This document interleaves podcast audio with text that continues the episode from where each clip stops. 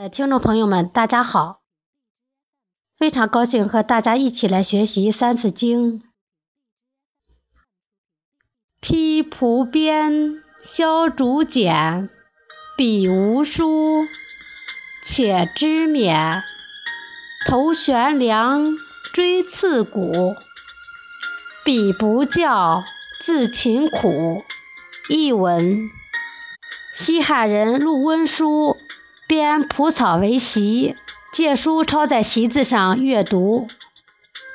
公孙弘削竹成简，抄读《春秋》。他们家贫无书，尚且知道要勤奋学习。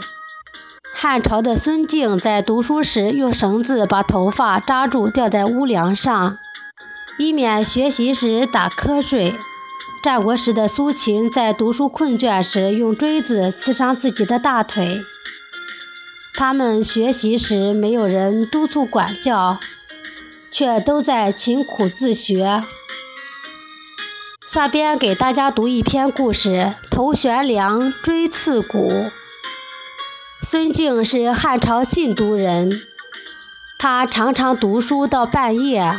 为了不打瞌睡，就用绳子把自己的头发拴在屋梁上。当他困倦低头时，绳子就会猛地拽一下他的头发，疼痛就赶走了睡意。孙敬年复一年的刻苦学习，终于成为了一名通晓古今的大学问家。常有不远千里的学子来向他求学解疑、讨论学问。苏秦是战国时期有名的政治家。年轻时的苏秦由于学问不深，曾到好多地方做事，但都不受重视。回家后，家人对他也很冷淡，瞧不起他，这对苏秦的刺激很大。他决心发奋读书。